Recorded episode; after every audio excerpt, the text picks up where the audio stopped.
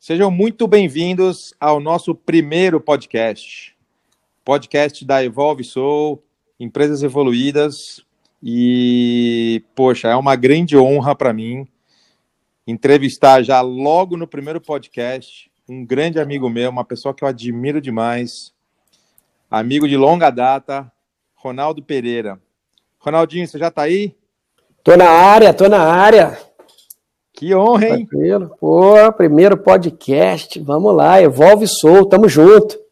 Tamo junto. Poxa, obrigado pela, pela, por aceitar o convite aí. De fato, é o primeiro de muitos aí que a gente vai fazer. Então, quando eu pensei, poxa, eu vou fazer o primeiro podcast com quem, né? É, eu fiquei pensando, pô, quero fazer com alguém que eu goste, uma pessoa que tenha um bom papo, uma pessoa que eu também admire, né? E que tenha um legado bacana aí para contar uma história legal para a gente aí. Afinal, a gente vai falar de liderança, a gente vai falar de empresas evoluídas, a gente vai falar um pouco também sobre gestão, né? Como a gente lidar com este momento maluco aí que a gente está vivendo, né? E, então essa é a ideia. Muito bem-vindo. Para mim é um grande prazer. É, valeu, Paulo. Prazer é o mesmo, né? Recíproca admiração e o respeito é, igual, estamos, juntos, a gente já se conhece realmente há muito tempo e todo o trabalho que você faz, que você bota a mão, sempre com muito carinho e, e é sempre diferenciado, né? É, eu acho que isso é o bacana é, das coisas que você está envolvido. Então, espero que o pessoal curta aí o que a gente vem, que venha conversar. Vai curtir sim, tenho absoluta certeza. É, eu sei que, poxa, acho que era legal você, pô, como eu te conheço, mas é, para te apresentar né, de uma forma mais legal aqui, assim, conta um pouco da tua trajetória, Ronaldinho. Acho que é legal é, um pouco da sua trajetória profissional aí, é, e depois a gente fala um pouco do, do da, da Óticas Carol, enfim, o que, que você construiu lá, mas eu acho legal você falar da tua trajetória, onde você começou, né, e depois a gente fala um pouco sobre liderança, sobre, sobre cultura e assim por diante. É, então vamos lá, tentar ser breve aqui na, na, na explicação da, da trajetória, porque a trajetória foi uma coisa que foi acontecendo. Então, eu acho que desde muito cedo sempre gostei de, de, de fazer coisas, de, de, de, mexer com status de coisas que não. É, que eram pré-montadas e, e, que tinha esse preconceito esse pré-julgamento é, inicial. É, tanto que uma das coisas que meu avô, é, desde cedo, sempre me disse, porra, nunca bote a mão onde você não alcança, ele sempre me dava esse conselho e eu, porra, né, não tá legal isso, né, pô, vou, nunca boto a mão onde eu ainda não alcanço, porque eu vou alcançar.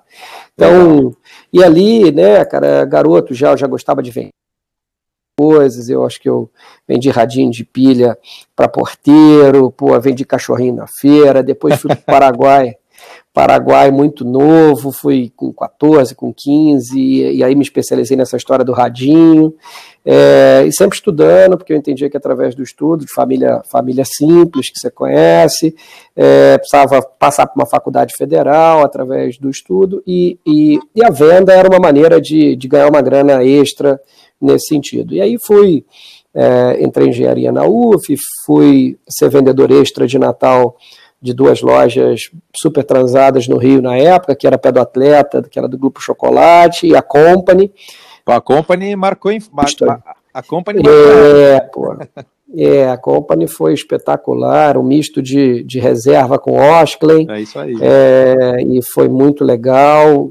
Mas é, ali eu senti que essa história da venda fazia muito sentido, mas Vendedor naquela época tinha um preconceito muito grande, né? Meu pai sempre falava, pô, vai estudar, senão você vai trabalhar com venda, vai ser vendedor, e, e era sempre um negócio feio ser vendedor. E lá fui eu é, sonhar com o mercado financeiro. Acho que é parecido contigo, né? É, e, e aí fiquei no mercado financeiro, comecei, comecei no Citi, depois fui para o Mercantil de São Paulo, e, e terminei é, no Banco Industrial, que é o BIC. É, pô, cara, com uma certeza que assim fazia, fazia o que eu, que eu fazia bem feito, né? Então a minha função era bem desenvolvida, tanto que eu consegui ter uma carreira rápida, é, pulei cargos, né? comecei como trainee, é, mas eu não gostava do que eu fazia. Não tinha uma certeza, não gostava do que eu fazia, eu não acreditava no sistema, o modelo, eu achava que o modelo bancário brasileiro era um modelo feito não para incentivar as empresas, desenvolver as empresas, os juros eram exorbitantes, e, e se você cobrasse aqueles juros é, da empresa formal, ela não tinha condição de pagar. Literalmente é. não tinha condição de pagar. Verdade. É, e isso me incomodava. Isso me incomodava porque, pô, cara, o spread era muito alto. É, por outro lado, a desculpa do spread era alta porque a inadimplência era alta. Uhum. Então ficava aquele negócio de tostines e, e, e, eu queria estar na economia formal, né, na, na produção de emprego, na geração de valor e tal. Não tinha essa história de private equity ainda, tinha muito pouco, venture capital, é, as operações bancárias eram as mais tradicionais. Né? E, e aí, com 30 anos, não, com 20 e poucos, 28, comecei a estudar setores, para onde que eu vou, o que, que eu vou fazer da vida tal. Com 30 anos, recebi um convite para é, de um cliente meu, que trabalhava com óculos tal, e, e a gente já batia um papo, ele pô, já tentava me levar para lá uns dois anos, mas era um negócio de commodity, comprar óculos e vender para distribuidor, não acreditava naquilo, mas eu já tinha estudado um pouco de licenciamento, um pouco de, de, de marcas, é, trazer marcas de outros setores para dentro do óculos, e a gente começou a empresa, cofundei junto com ele essa empresa, chama General Optical, que é a segunda maior empresa de óculos hoje do Brasil, já está em vários países, inclusive. E o nosso primeiro case foi Ana Hickman, é, sem dúvida nenhuma, a maior marca feminina do Brasil, e, e a segunda maior marca só perde para a Ray-Ban. É, na GO lá conheci o ramo ótico, fiquei de 2003 até 2009, e, e, fiz de tudo um pouco, uma startup começando do zero, desde a área financeira, marketing, jurídico, é, tive que aprender de tudo, né, sem grana.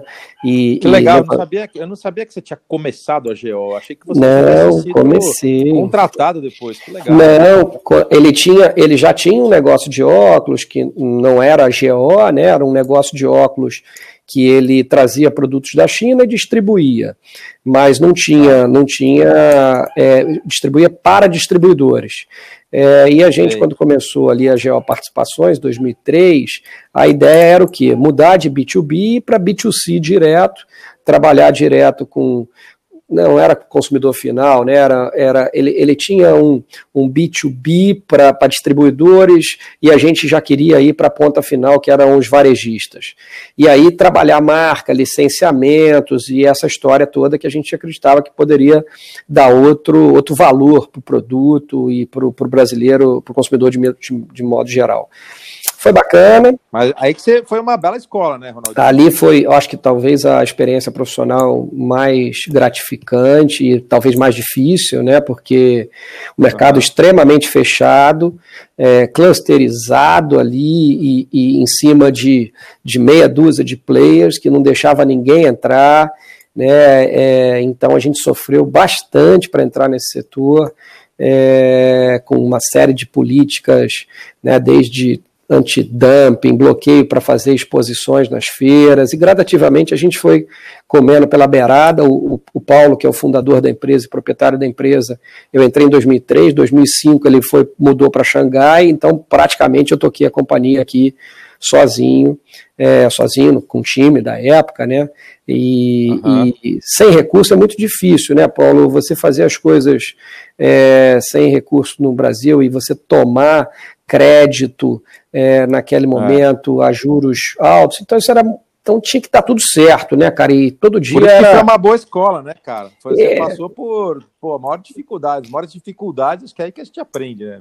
É, e assim, era assim, puta, a gente, todo dia era aquela história, hoje é nosso último dia, o mercado apostava que a gente não ia aguentar mais um dia, e, pô, apareceu um milagre, a gente fazia uma venda extraordinária, é, abria uma possibilidade, e a gente ia indo, e, e dali a gente começou com a Ana Hickman e fomos parar até antes de eu sair. A gente tinha toda a linha de luxo, inclusive Cartier.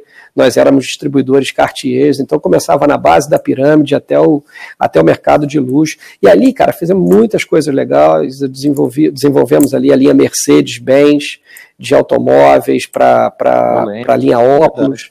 Então foi um mega sucesso, foi super legal. Até depois eu, é, a empresa foi vendida para um, um, um, grupo chinês, que era o nosso maior fornecedor, e ele entrou na empresa em 2006. É, e aí mudou muito o estilo da companhia, mais menos no marketing, mais para produção, para produto. É, e aí tudo, tudo tem ciclo, né? Encerrou, chegou minha hora, e eu saí em 2009 e recebi o convite lá do Marcos para gente para ir para Carol. Ele tinha acabado de comprar a Carol, na verdade era até mais para ir para ser distribuidor, distribuidora dele. Ele era meu concorrente. A gente, eu tinha tag, eu tinha é, Cartier, ele tinha Tag Heuer, é, Alain Micli, Philip Stark, bem bem luxo mesmo. Uhum.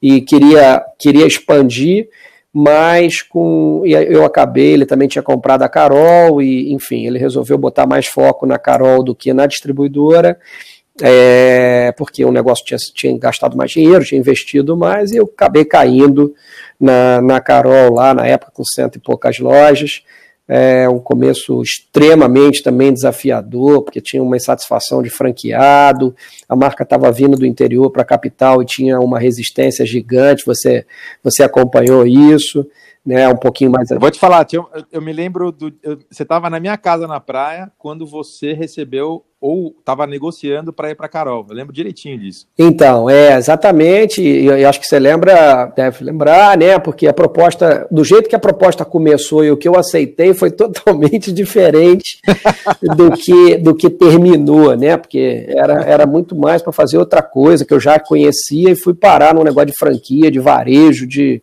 de, enfim, e, e, e valeu. Que foi um baita, que foi um baita sucesso, é, saiu de 150 lojas para 1.500 lojas, é. É, com uma marca super consolidada no mercado, né, um baita desafio, ou seja, é. foi um foi, uma, foi um trabalho, eu acompanhei de perto também, bem, é, bem bacana. Você teve junto, você sempre alertou para a preocupação de fazer algo é, que não denegrisse a marca, o brand, o cuidado, qual era a proposta de valor, e a gente tinha um mix né, ali de, de entregar uma proposta de valor para o consumidor, mas pagar a conta do franqueado, por outro lado, que o cara investia e tinha que vender. Então, como é que a gente fazia uma comunicação agressiva em vendas, mas sem deteriorar né, a experiência? Pô, foi um negócio, foi um negócio divertido. É, acho que não sei se essa palavra é a correta para isso, mas ah, é. foi, você se divertiu também, porque eu sei. Muito, muito, muito, cara. Pô, agora saindo da empresa, saí mês passado, né? E saiu ontem o, o Clebão, que você conhece, que é meu diretor de expansão, é, também. A gente vê o, o, que foi construído lá, acho que não foi uma empresa, cara, foi uma casa. Foi um. Era um lugar que a gente sentia que a gente estava no nosso lar. É, a gente tinha prazer. Legal isso. Prazer de ir trabalhar, prazer de ficar lá, prazer de prazer de viajar, de hora extra, de relacionar, de curtir. Então. As convenções, né? As famosas convenções, as regionais, você é. teve lá do Rio, você viu um pouco do espírito. Era, uhum. é, e às vezes a gente tinha divergências, mas nessas épocas que a gente se encontrava nas convenções, eram os grandes momentos de trégua, né? Agora é para alegria, vamos ver agenda positiva.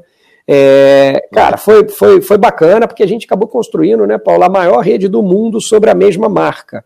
Então, que legal. É, em, em ótica, é, ninguém tem, em ótica, né? Você tem ali a Sunglass Hut, que é solar, mas você não tem nenhuma rede com 1.500 unidades só com uma mesma marca. Então, imagina, né? Vindo ali de interior do Sorocaba, então foi uma história bacana.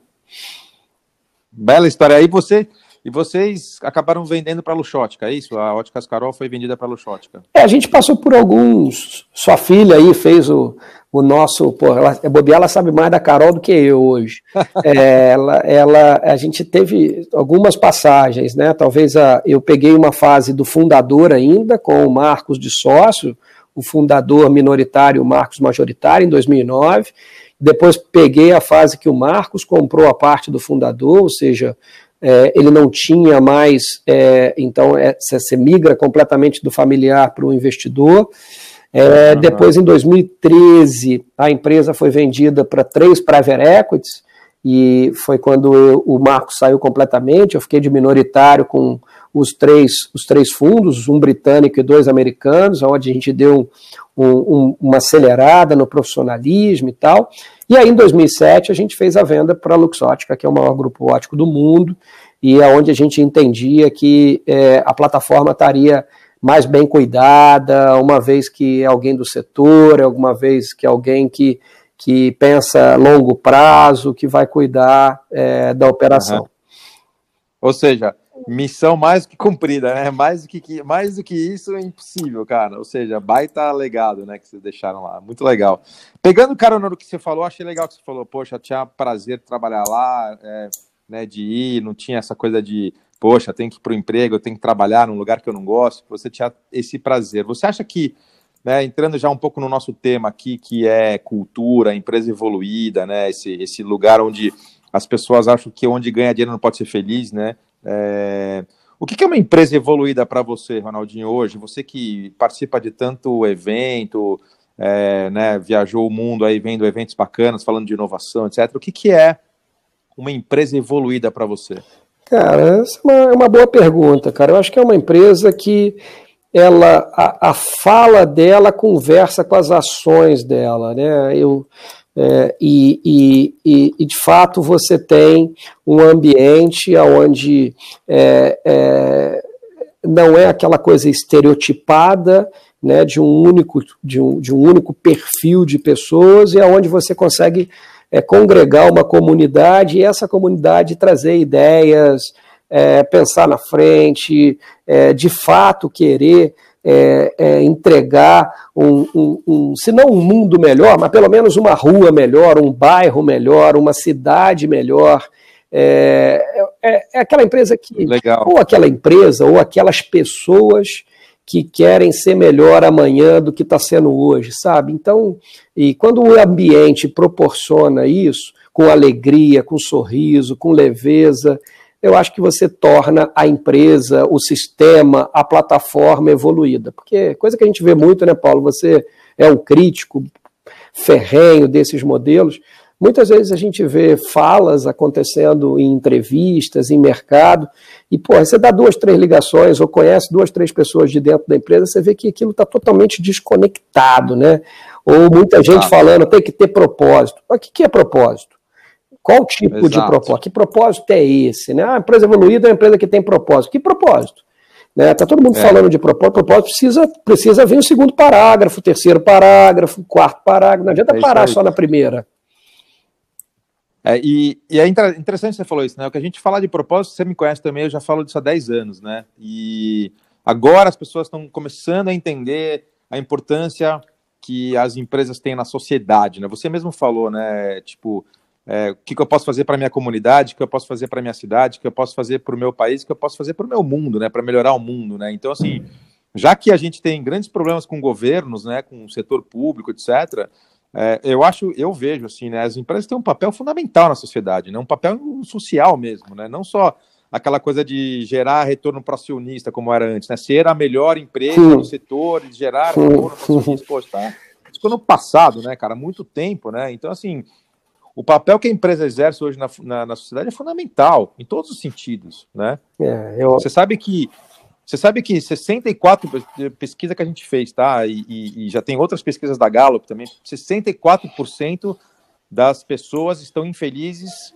ou estão ou, ou, gostariam de trabalhar em outro lugar do que elas da, diferente do que elas estão hoje. 64% dos brasileiros, tá? 40% estão absolutamente infelizes é, com o seu emprego de hoje. E aí, o que, que isso gera, né, Ronaldinho? 18 milhões de pessoas com ansiedade no Brasil, agora deve ser muito mais, né, porque estou falando números pré-Covid, e 12 milhões de pessoas com depressão, cara. Olha que maluquice. É, eu me arrisco dizer, né, assim, a gente podia ter ansiedade lá, depressão, não, acho pouca, mas ansiedade, uma vez que a gente é, é, implementava um ritmo muito forte, né? Então a gente tinha um ritmo de crescimento muito forte, e isso gera uma ansiedade. Se abrir 180 lojas por, por ano, é, e com pessoas completamente diferentes, a comunidade de franquia pressupõe isso, né? É uma heterogeneidade muito grande. É, e é. você não se envolve só na parte financeira, você se envolve na emocional, na família do sujeito, às vezes é. é em relações é, familiares, amorosas. Então você, se não aprender a separar uma coisa da outra, você somatiza esses problemas todos e gera uma ansiedade. Mas eu posso te dizer, pelo menos até é, 2017, 2018, aonde a gente a, a, cultura da Carol era a cultura que imperava, a, cara, eu não tinha problema de turnover nenhum, era dificílimo alguém pedir para sair da empresa, cara, e, é você nunca foi, você nunca foi um líder, aquele líder que, que né, toca o terror, líder hierárquico, você sempre foi um cara que conversou muito, dialogou muito, eu sei porque eu conheci lá, de Cascarol, conheci as pessoas, etc, né, e sempre foi um líder agregador, né, que aliás é uma outra coisa, assim, que a gente identifica muito problema nas empresas, Ronaldinho, são, é o nível da liderança, né? Na maioria das empresas o problema é a liderança, porque é uma liderança que não é humana, uma liderança que não é adaptativa, não se adapta aos movimentos que estão acontecendo aí fora, né? Uma liderança míope, uma liderança que não é criativa, né? E você tinha essas características, isso é muito legal, né? É, é um líder humano, mais do que tudo. Acho que, é, acho que é, o que a gente tem que buscar hoje é uma liderança mais humana. E 90% das empresas não tem isso, cara. É aquele líder que fica cobrando resultado, que fica enchendo o saco, fica tratando as pessoas mal, sabe? É, você sempre, de novo, né? Acho que, acho que quando você optou por, por escolher a sua, a sua formação depois da financeira, você já visualizava isso, né? A grande dificuldade que eu acredito que você sempre acaba tendo, porque você está um pouco à frente do tempo, né? Você está sempre, você tá sempre vendo à frente do tempo e calibrar o, o quanto isso é implementável hoje é, deve ser o seu grande desafio, né, Paulo? Então você já sempre fala, é. você já sempre prevê o que vai acontecer na frente. Os ciclos eram longos do que ia acontecer na frente, né? O acontecer na frente você falava 10 anos.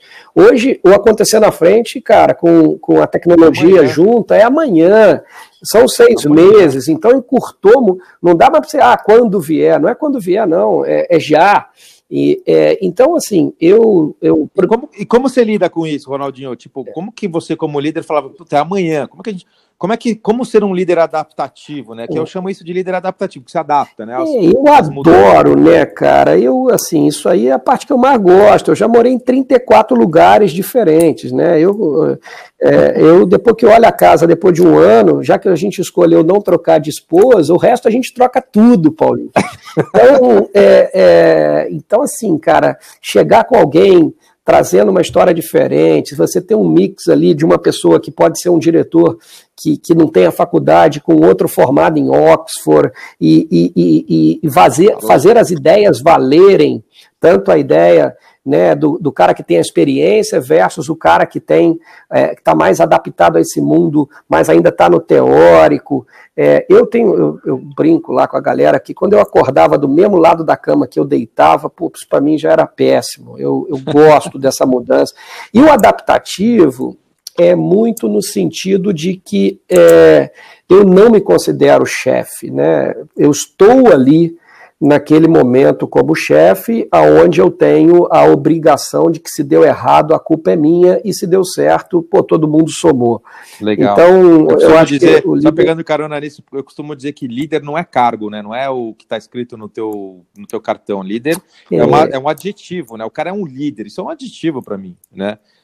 É, é a capacidade de tirar o melhor de cada um, né, cara? Se você conseguir criar um ambiente bacana, reconhecendo a parte positiva de cada um, que pode ser 10, 15, 20, 30%, e os outros 70%, cara, não vamos, não vamos falar do que é negativo, é, é, você consegue formar um negócio muito poderoso, cara. O, o orgulho que eu tenho do time que a gente montou na Carol, e, e até eu entendo, né, porque a Luxótica, depois que comprou, se torna um, é um grande conglomerado global, com 150 mil funcionários, é, e obviamente tem cultura diferente. Então eu, eu, eu vou me ater aqui na cultura da Carol, Carol essa cultura claro. da rela, é, essa cultura da relação, da proximidade, é, de, de, de, nada top-down e totalmente é, discutido, envolvido. A gente acredita muito no poder de, da construção conjunta. Uma vez que as pessoas participaram da construção, o commitment dela para poder, delas para poder fazer a coisa acontecer é muito maior do que quando você traz a ideia pronta. É. Então, acho que esse foi um, é um barato do sucesso assim da franquia, porque franquia franquia de verdade precisa ser construída a quatro, seis, oito, dez mãos, né? É verdade. Quando você e a gente, você viveu, você trabalhou lá comigo é, prestando serviço, você via a preocupação que a gente tinha, pô, será que isso aqui vai voar com o franqueado? Aí, e muitas vezes você falava, pô, mas é o certo a fazer. É, mas tem que. Não adianta só ser o certo se a gente não tiver a capacidade de convencimento de provar para os franqueados que era o certo. Então a gente desenvolveu essa habilidade de, de relacionar. Então a galera toda lá, cara, assim, meus diretores últimos, estavam comigo há vários anos. É, e, e, totalmente heterogêneo o time, mas com um conceito de vida muito parecido. Qual, qual, Ronaldinho, qual que você, se você fizer uma reflexão assim, qual, qual era o seu maior desafio como líder, assim, que você acha? Ali, maior dificuldade que você tinha era, por exemplo, lidar com conselho, lidar com acionista, ou, ou qual era o maior desafio, assim, como um líder numa empresa grande como a Carol? Cara, foram fases muito diferentes, né? Eu vou, eu vou me ater da parte do private equity para frente. Né? Então, quando de dois, 2013 era um conselho de administração, né, que espetacular, por sinal, sou muito grato não, a todos que passaram lá, em especial os conselheiros que eu tive, né, que é o Sérgio Chaia é, e o, o, Marcelo Silva, e, e, assim, atribuo muito do que a gente conseguiu fazer de 13 a 17 a, ao fato deles estarem muito alinhados comigo sempre, é, mas era, era, era como que calibrava, Paulo, fazer o certo respeitando o private equity, que sempre tem tempo, né? O é. private equity quer ficar um período e quer maximizar o seu retorno, né? Eu diria é... que esse é o cara, esse é o, vamos dizer assim, obviamente não estou entrando em nenhum julgamento de valor, mas assim, em termos de é, é, é, o, é um sócio complicado de ter, né? Porque assim, é, é como você está falando, ele quer entrar e quer sair, né? Então, mas se você monta uma empresa aonde a cultura dela, os valores dela independem de quem é o dono, pode ser quem for, cara, porque ela é tão forte Legal. que assim, o dono se adapta, o sócio tem que se adaptar ao que a empresa é, porque se ele quiser Legal. mudar o que a empresa é, ele vai ter problema. Então, Gostei. isso acontecia Legal. muito com a gente. Todo mundo que passou na empresa, quem teve que se adaptar à, à, à, à empresa foi o sócio, e não o sócio se adaptar à empresa. Que legal. Então, os private equities foram muito legais, porque o 3i, por exemplo, que é um fundo inglês, ele saiu do Brasil em 2000, comprou a Carol em 2003, saiu em 2014 do Brasil, mas não quis vender a Carol. Falou: não, com a Carol eu continuo. Que de legal. tanto que ele gostou do que a gente criava. Você, Aí, tinha uma, já... você tinha uma cultura forte lá, então, na Carol, você acha? Muito forte. A cultura da Carol, cara, a cultura da Carol é uma cultura que, assim, de vida. É uma cultura que, independente de onde eu venho estar amanhã, é, cara, eu quero levar essa descontração, esse respeito, essa conexão para, pô, acho que assim, foi o maior ativo, muito mais do que ter vendido a empresa, ter feito isso, ter feito aquilo, foi ter construído uma cultura de transformação. As pessoas é, se transformaram, Paulo. É, que legado é, legal esse, né? Você ter é, cultura de transformação. Isso é um legado bacana. Eu vou, até te, eu vou até te passar os quatro tópicos, só vou te responder a segunda parte.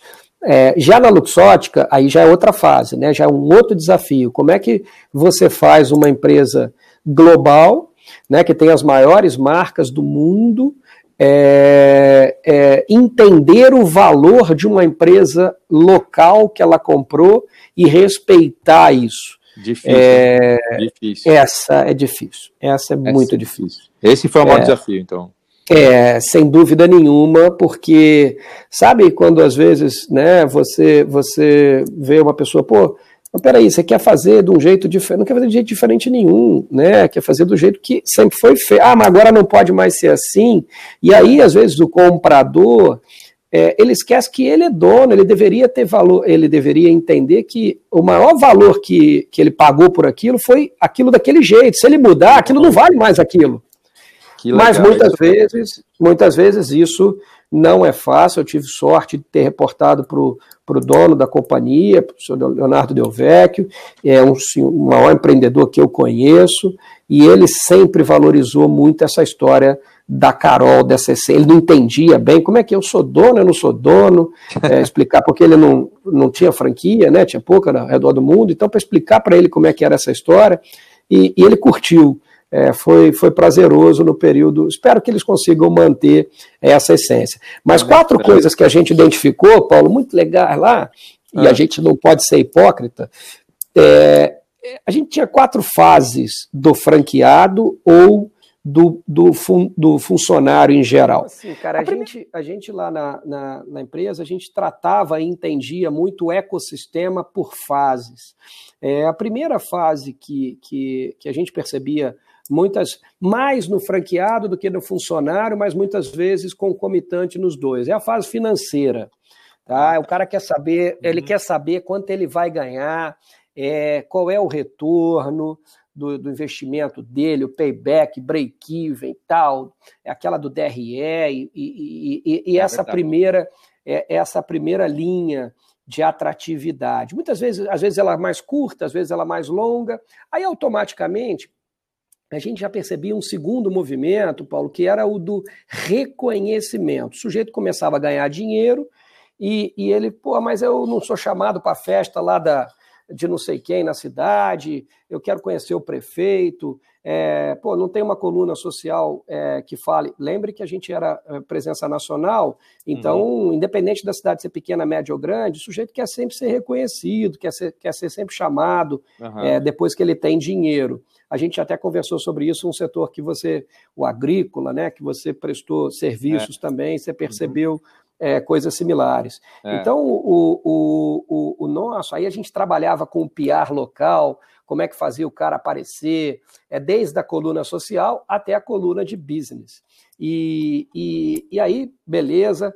Depois da terceira fase, a gente percebia que era a fase do conhecimento. Então, a segunda do reconhecimento e a terceira do conhecimento. Aí ele queria, como é que é esse negócio, como é que eu vou para a feira? Aí ele já não quer mais ir para a feira do setor. Aí ele quer ir para Nova York na NRF, ele quer ir para o SXSW, ele quer. Como é que eu passo a ganhar know-how, conhecimento? Que livro eu leio? Quem, que podcast eu, eu, eu ouço? Legal. Né? É, é, é, é uma fase bem bacana também. A gente tem um grupo e a gente vai entendendo, né? A, a, a base da pirâmide financeira é onde está a maioria, é. e a gente Tomara que a gente inverta. A ideia era inverter isso um dia, né? Lógico. Depois você vem a do reconhecimento, depois aquela do conhecimento. E a última fase, que era a fase que a gente cuidava com muito carinho, que é a fase quando o cara entende que ele precisa retornar alguma coisa para a sociedade, ele precisa fazer algo que de fato transforme. E no nosso caso, a visão é, onde a gente tem um país de 40 milhões de pessoas que precisam enxergar e não têm acesso ao óculos, é, pelo menos 8 milhões de crianças que têm dificuldade de aprendizado, é, de concentração, de leitura. Ou seja, a gente pode fazer o bem e mudar o país dentro do nosso próprio setor. Não necessariamente todo mundo consegue isso, mas a gente pode fazer isso. E aí é o projeto lá que a gente lançou, Pequenos Olhares, que são os óculos para criança da escola pública, a 10 de R$ 4,90. Pô, isso, isso aí. E você via, cara, que assim, o legal desse engajamento é que não necessariamente quem engajava era o franqueado. Muitas vezes era o balcão dele, era o funcionário que você menos espera. Legal. Ali o funil, o funil, infelizmente, ele reduz, não é todo mundo que conecta com esse retorno, né? Esse, esse ganhar através de CD. É, mas a gente estava crescendo muito, cada vez mais, o número de pessoas que entendiam que o, que o negócio, para ficar bacana, precisava dos quatro, dos quatro pilares. Que legal. Eu, a gente chama isso de empresas com alma, né? O, o, cara, quando a gente fala de, né, de fazer o bem, o cara acha que é dar 5 litros de leite para a creche do vizinho, né? Não é isso, né? É Não. muito mais do que isso, né? Tem um propósito, que é isso que você está falando, né? São mais de 40 milhões de pessoas que precisam, 8 milhões de crianças. Poxa, tem, um, tem uma causa bacana para abraçar aí e devolver um pouco para a sociedade, né? É muito. É, isso isso é uma das características de empresas evoluídas, né? Eu estou escrevendo um livro sobre 100 características de empresas evoluídas. E, e uma delas é ter alma, né? É muito importante, né? Você falou um negócio bacana, que eu não tinha nem olhado por esse prisma, apesar de ter agido por esse prisma. Uma coisa que me incomodava, não incomodava também não é a palavra correta, mas todo mundo que queria doar alguma coisa em óculos, você pensava em mutirão. Então, o que, que você fazia? Pô, eu vou lá doar mil armações, eu vou fazer um mutirão com o oftalmologista e vou fazer é, aqueles mil óculos, one shot, naquele lugar. pô, aquilo me incomodava. Não é que incomodava, me deixava feliz, mas por outro lado me incomodava, porque eu ia lá, beleza, fazia mil óculos lá para aquela sociedade, para aquela comunidade, para aquele bairro, e às vezes eu arrumava um problema, porque aquele garoto enxergava por um ano, depois o grau trocava, Vixe, ele não é tinha mais ele não tinha dinheiro, ele não tinha mais dinheiro para acompanhar, para evoluir. Então, assim, você dava um. É como é que é, é mais ou menos você dava o pirulito para a criança e depois puxava o pirulito. É. E ela já aprendeu o gosto. Isso é um perigo, porque ela já tinha o gosto do pirulito. Lógico. Como é que vai ficar sem aí, depois? E aí eu falei, pô, o que, que a gente pode criar, cara, para usar a rede, a capilaridade, as 1.500 lojas? E aí a gente trouxe o multirão para dentro da loja. Ou seja, a gente passou a ser obrigatório, dentro do nosso modelo de franquia, que o cara tinha que participar do Pequenos Olhares. Então, é, é, e aí ele percebeu que do obrigatório, ele viu que aquilo era legal, porque ele fazia o bem para a criança, muitas vezes ela vinha com uma avó, ela vinha com alguém, e você é, vendia seu, seu o, o óculos, e o prazer de você colocar um óculos numa criança que não enxerga, né, ou que enxerga é errado e ela reconhecer a mãe, tocar na mãe. Ah, cara, isso é um negócio. E era é emocionante legal, né, porque os, eles faziam os vídeos para gente e nos mandavam, né? Então era esse momento mais lindo e é que mais me marcou. É legal. E, e eu falo, costumo dizer para os meus clientes, né? É, que fazer o bem, ter uma cultura forte, fazer as pessoas serem felizes na sua empresa, dá resultado, cara. Não é, não é, não é coisa romântica, não é utopia, não é coisa do passado, não é dá resultado, dá resultado financeiro. É, eu tenho um amigão meu que é o João Pacífico, dono do Grupo Gaia. Ele tem uma cultura fortíssima, com valores muito bacanas, que fazem o bem. O cara, o cara coloca uma vaga na, no LinkedIn é, que ele recebe 16 mil currículos, cara. Né? Ou seja, é. já tem resultado quantitativo aí. Depois também traz resultado de, de, de, é, de financeiro, né? Então, é, poxa, não dá mais para não fazer, né? É muito, é muito bacana você é, fazer isso na Óticas Carol, né? A Warby Parker, que é uma, não sei se as pessoas conhecem, mas é uma empresa de óculos também, né? Que desde o começo já nasceu com essa com essa causa, né, de doar um óculos para todo óculos vendido, né, principalmente na África, na Índia, etc. Então, enfim, empresas evoluídas, né? Ronaldinho, deixa eu te falar uma coisa. O, a, o papo é tão bom que o tempo passa, cara. Olha que louco, né? É muito gostoso. Deixa eu, te, deixa eu fazer duas perguntas para você, mais no nível pessoal. Assim, você ter um propósito de vida, assim, você já desenhou, já escreveu teu propósito de vida, assim, que que, que, que ou não? é, essa é uma pergunta, depois eu quero te fazer outra, depois você responder essa. Ah, cara, eu, eu acho que assim, não sei se é agora, nesse meu, nesse meu próximo, nesse meu próximo desafio, né? Porque eu começo a me aproximar mais da minha essência verdadeira. Eu acho que em óculos pensar lá de sair de um setor que todo mundo ficava com jaleco, totalmente médico, e a gente fazer uma ter feito uma transformação tão grande para um ambiente divertido, prazeroso, com a implementação da moda, o calendário, o calendário de varejo, as, a magia da convenção, das convenções e da alegria que a gente conseguia criar. Agora, é, eu acho que essa aí eu vou te pegar de surpresa, eu sei como esse como esse podcast você não vai fazer ele até amanhã, então não. eu posso te falar, eu tô, eu tô, o meu próximo desafio vai ser um desafio gigante, mega, mas já muito perto de um negócio que eu sempre quis ser, que é sempre ser criança, né? Eu acho que eu cresci, mas a minha mulher falou: você não vai crescer, vai crescer quando? eu não quero crescer nunca. Eu quero sempre ser criança, divertido, e agora vou entrar é, nesse setor, no setor de criança, no setor de brinquedo. Que legal. Eu tô, é, tô assumindo aí a ReHap PB Kids. Que legal, é, parabéns.